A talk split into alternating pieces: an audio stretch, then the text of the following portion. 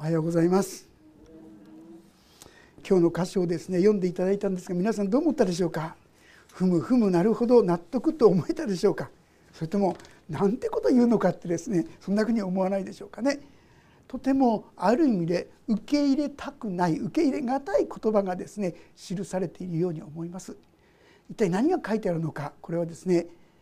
神の絶対的主権ということがですね記されている。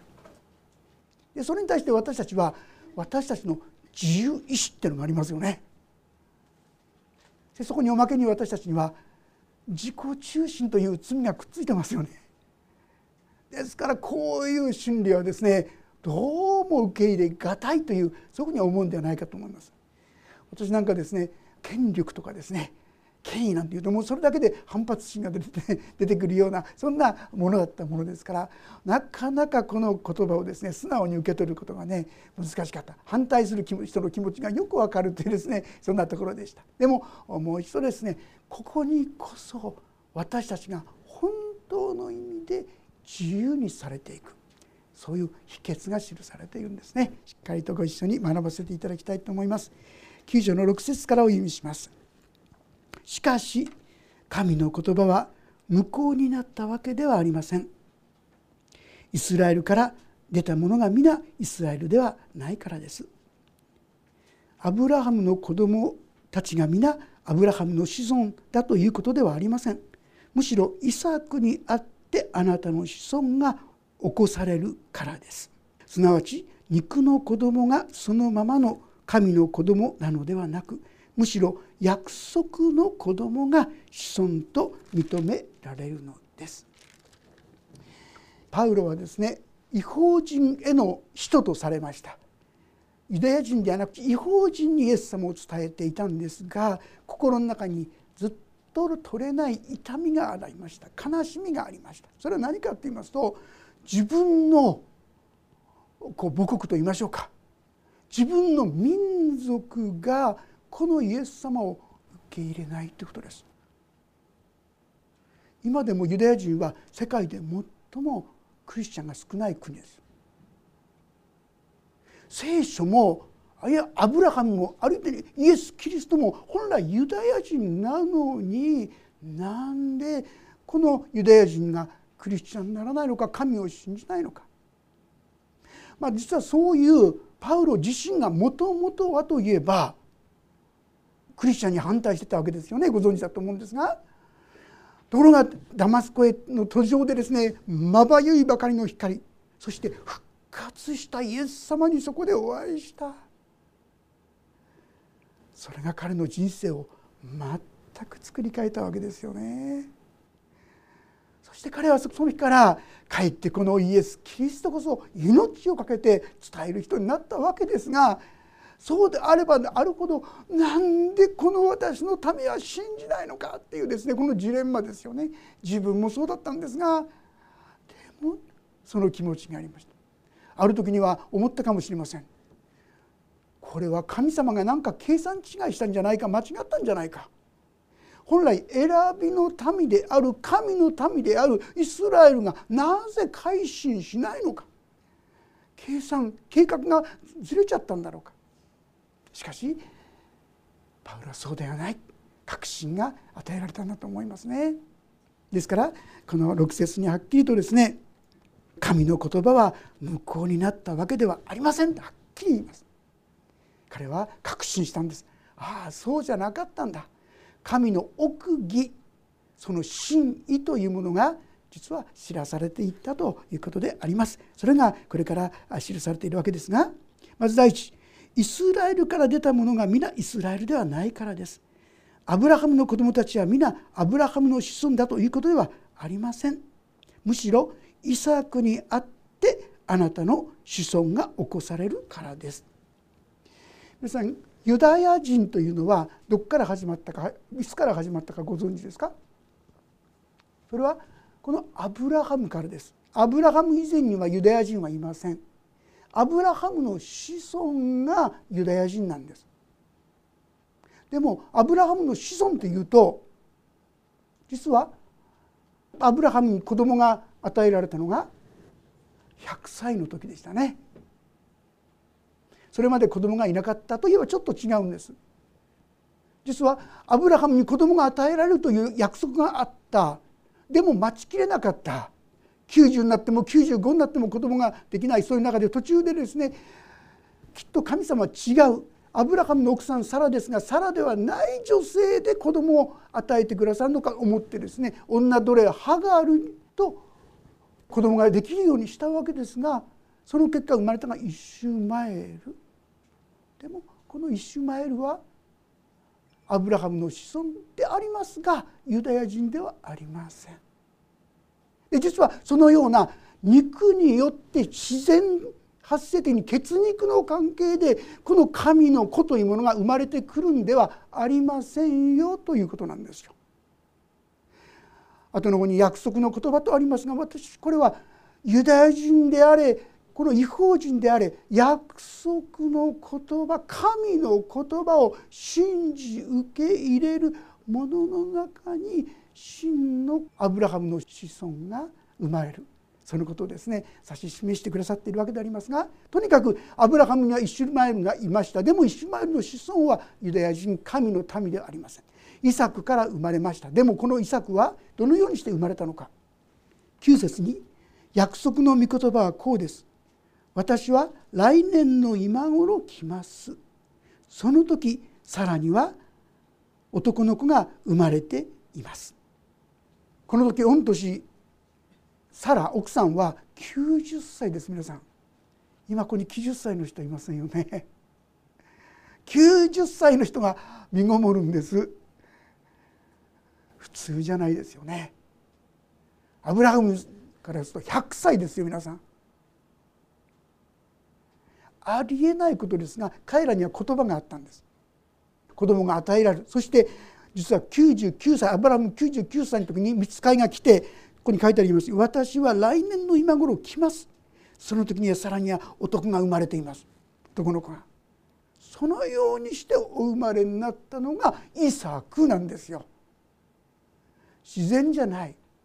神が特別な約束神が特別なご計画の中で与えてくださった。それが実はイサークでありそれがアブラハムの子孫ですよとこういうわけであります。ここで一つ疑問が漏れますうち出てきますよね。なんでイシュマエルじゃダメなのって思うじゃないですか。そしてちょっとですね反抗心が出てくる人ちょっとそんな不公平じゃない。イシュマエルだって子供でしょそしてイサクも子供平等にすべきだよなんて気持ちがムクムクと出てくるんじゃないでしょうかね。さあある意味でこのような反抗心をこう駆り立てるかのように次の言葉読んでいきますがそれだけではありません。一人の人すなわち私の父イサクによって身ごもったリベカの場合もそうです。その子供たちがまだ生まれもせず善も悪も行わないうちに選びによる神のご計画が行いによるのではなく召してくださる方によって進められるために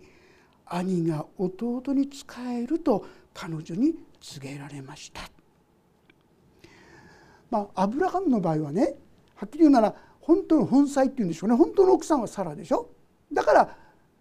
まあ、ハガル女奴隷ハガルから生まれたこのイシュマエルじゃなくて本妻の子サラの子だ。これまあまあなんとかですね納得できるかと思うんですが。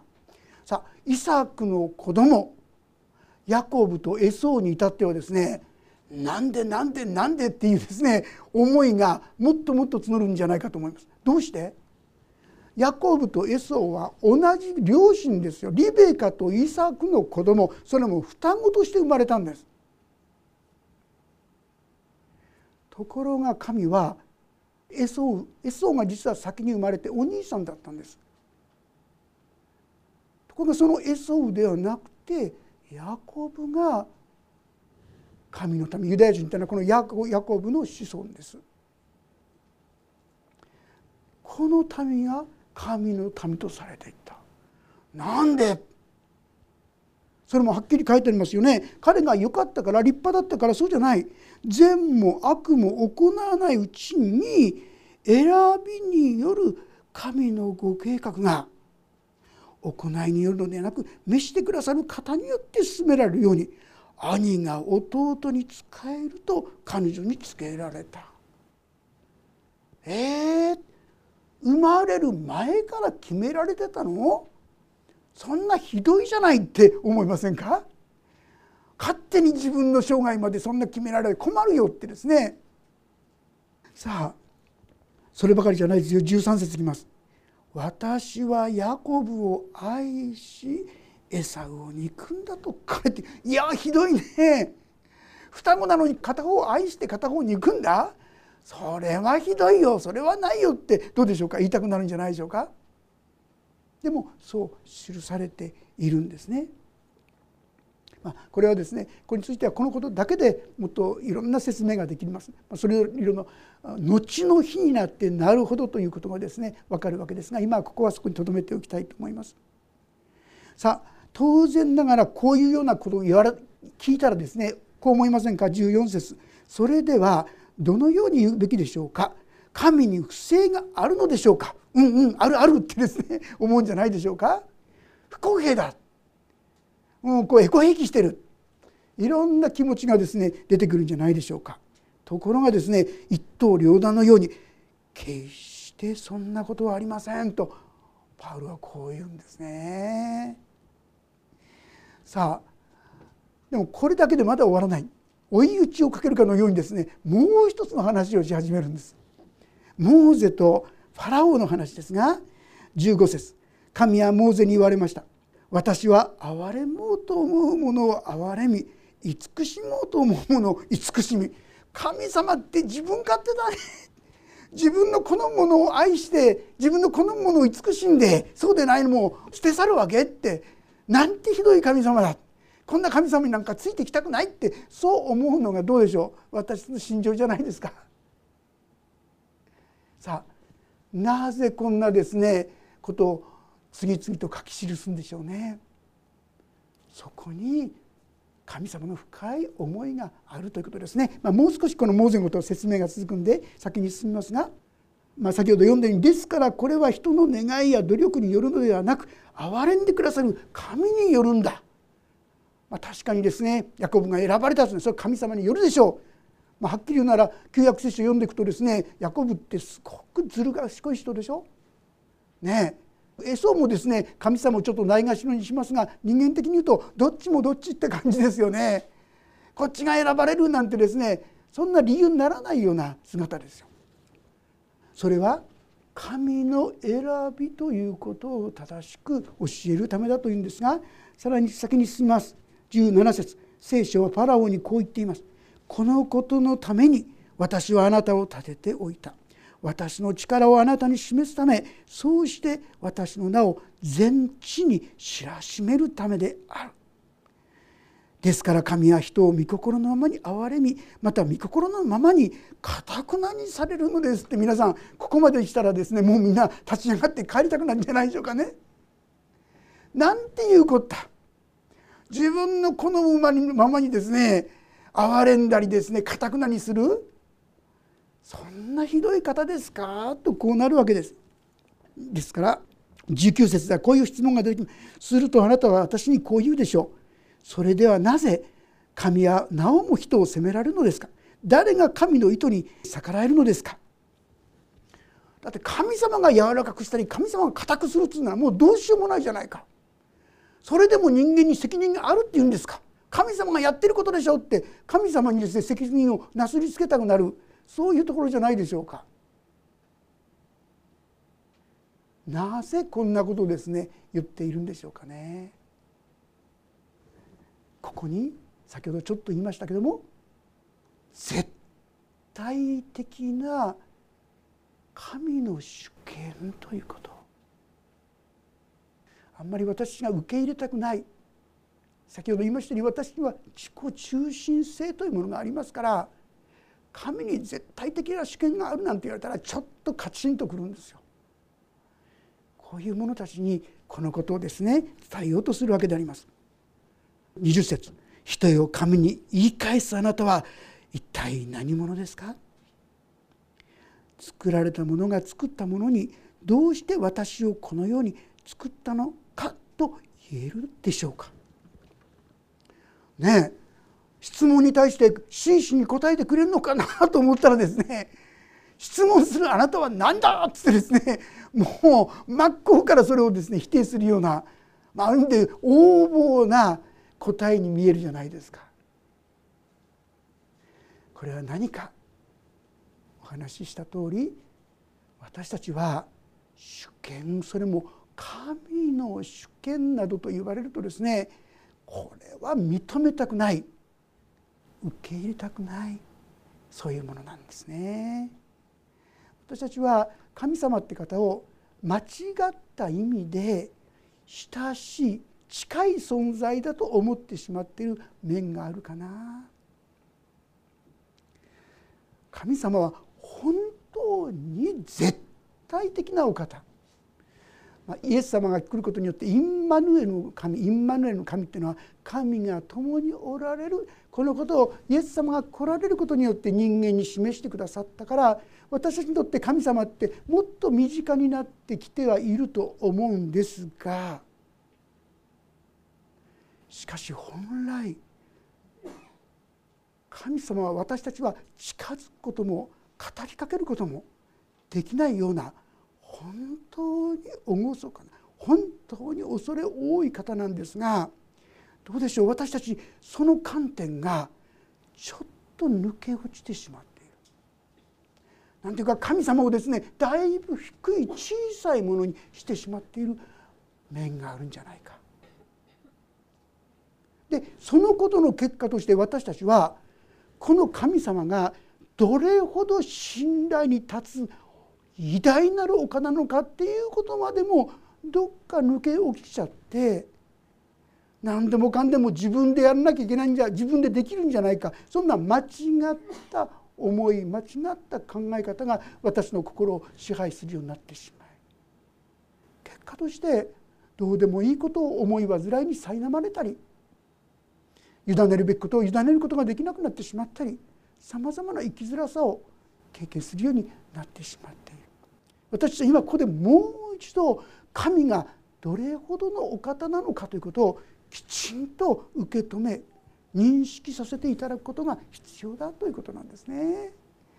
確かにイエス様によって私たちは全部の罪が許されていつでも神様って言ってね言える存在になったんですよ。なったんだけどもそのお方がどれほど偉大なお方なのかってことは忘れちゃいけませんよね。まあ、例えばですねよく偉人とかいろんな人がいまして素晴らしいってこう言われててもね家族にちょっとインタビューするとですねもう地に落ちてしまうっていうんでしょうかねどんなに偉大な人でもですねなんかこうそばに近い人にとってはあんまりそんな偉大な存在に見えないことが多いじゃないですか。私たちも神様は身近に思うのはいいことです。でもそのお方がどれほど偉大なのかこのことまで見失ってしまっては元も子もありませんね。この方は本当に偉大な方なんだということをしっかりと心に受け止めさせていただくことが必要ではないかと思います。ですからこういうんですね一つの例え陶器師の例で語りかけます。21節でありますが陶器師は自分の土の塊からあるものは尊いことに用いる器に別のものは普通の器に作る権利を持っていないのでしょうか。まあ、陶器師ってね土でですねろくろを回しながらグーッてやるとちょっと指を加えただけでスーッとこういろんな形作りますよね素晴らしい花瓶にしてみたりですねお皿を作ってみたり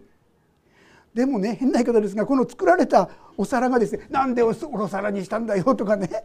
なんで花瓶なんだよとかねあなた方が言ってることはそれですよって言ってるんですよ。陶器師と陶器もう陶器師はそんな権利ないですよね。ああお花あの花瓶に作ってくださってありがとうとかねお皿にしてくれてありがとうって言うならいいんですけども自分をわきまえないでああだこうだという正直言って私たちはそうなってしまっている面が多いかなと思うんです。神様の驚くほど大きな驚くほど偉大なこの神様の技見ての技を忘れて認めないでそしてただただ神様に文句を言うそれはちょうどこのお皿が花瓶がなんだよって陶器師に言うようなもんですよ。お門違いですよ。とこう言うんですね。ああ神様は私たちを本当にお作りになったお方。そして私たちはその被造物それはちょうどこの陶器師とその陶器と同じぐらいの違いがあるんである。私はそのことをきちんと受け止めることが必要ではないかと思います。でも大事なのはそれ以降なんです22節以降。それでいてもし神が見怒りを示してご自分の力を知らせようと望んでおられたのに滅ぼされるはずの怒りの器を豊かな寛容を持って耐え忍ばれたとすればどうですか？皆さん第一が私たち今言ったにあ私たちは作られたものに過ぎないというこの現実。そして神は本当に作り主だという事実。と同時に私たちはこの神の前に罪を犯して今や神の怒りを受けなければならない存在なんだ存在となってしまったんだというこの事実を忘れてしまってはならないということですよね。私は結構人には厳しいんですが自分には甘いでしょ自分はそんな悪いことあんまりやってないよと思うかもしれませんが作り主である神から見たらば私たちの姿は賭けだらけじゃないですか人から見たらですね人と比べるならあるより上だとか下だとか言うかもしれませんが本来神が作られた目的を持って作られた目的からは大きくずれた姿しかない。まあ、例えば私の姿を見てもですね自分に対して甘いからいろんなことですねまあいいまあいいって自分のことを許してでも人のことはなかなか許さないなんてことを平気でやってますがねそればかりか私たちは気づかないうちに結構な人を傷つけたり痛めたりしてる。まあ、実際私ですね何回か言われました。私は先生の言葉でつまずきましたって傷つきましたって。自分でそんな気持ち全然なかったんです。も言われてえー、あこの言葉この態度で傷ついたんだって。正直まして「あら先生そうだったの?」じゃなくてね。私たちみんなそうだと思いませんか？気づかないけど周りの方々に実は思いがけない傷や悲しみを神の目からしたらとんでもないことをですね実は日々やっている。例えば吉んば人に親切にしたとしてもですよ。その親切の内側を暴けばですね、まあ、こうしておいた方が後々自分がいい目を受けるから結局これ自己中心でしょ？あるいはこうやっとけば人から褒められるから。これも自分の名誉を上げるためでしょ。純粋なその人への愛からやってることなんてほとんどないと思いませんか。そして反対に人を傷つけることやですね悲しませることをいっぱいいっぱいやっている。神の前に出てみたらですねもうお前なんかダメだって言われても、はあ、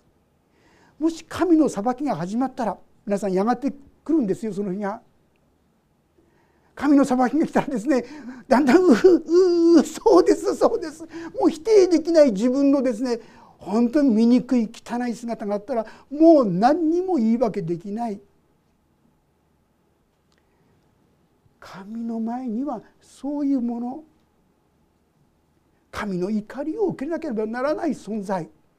もし真実に自分を見ることができたら私たちはその自分に気づく。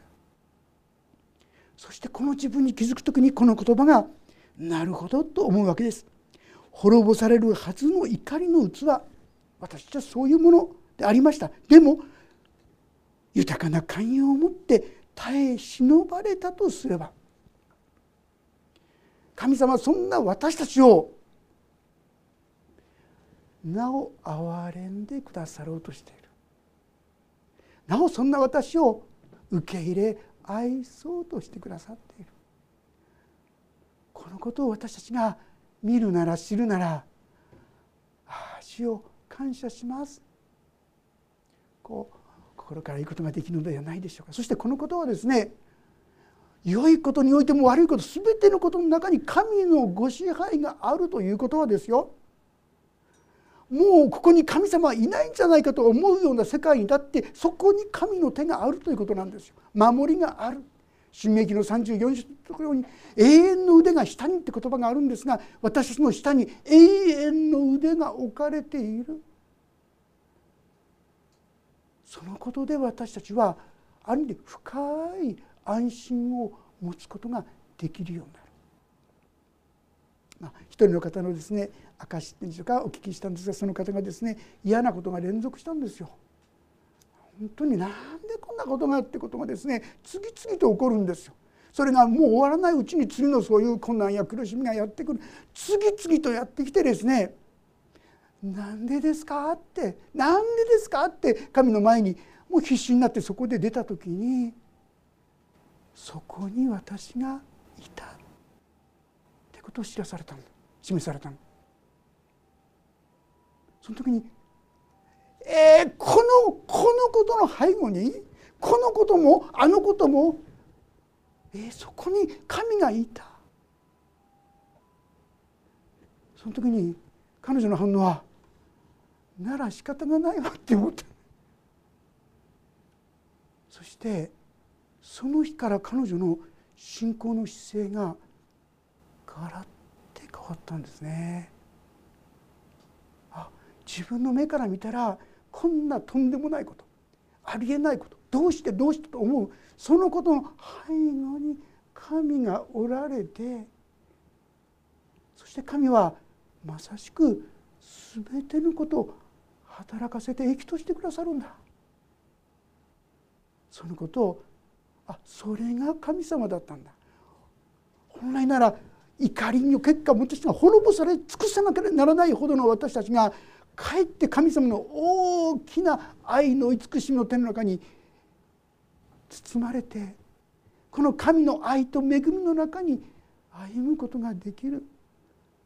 ああそれでいいんだ。感謝なんだって心から思えるようになった。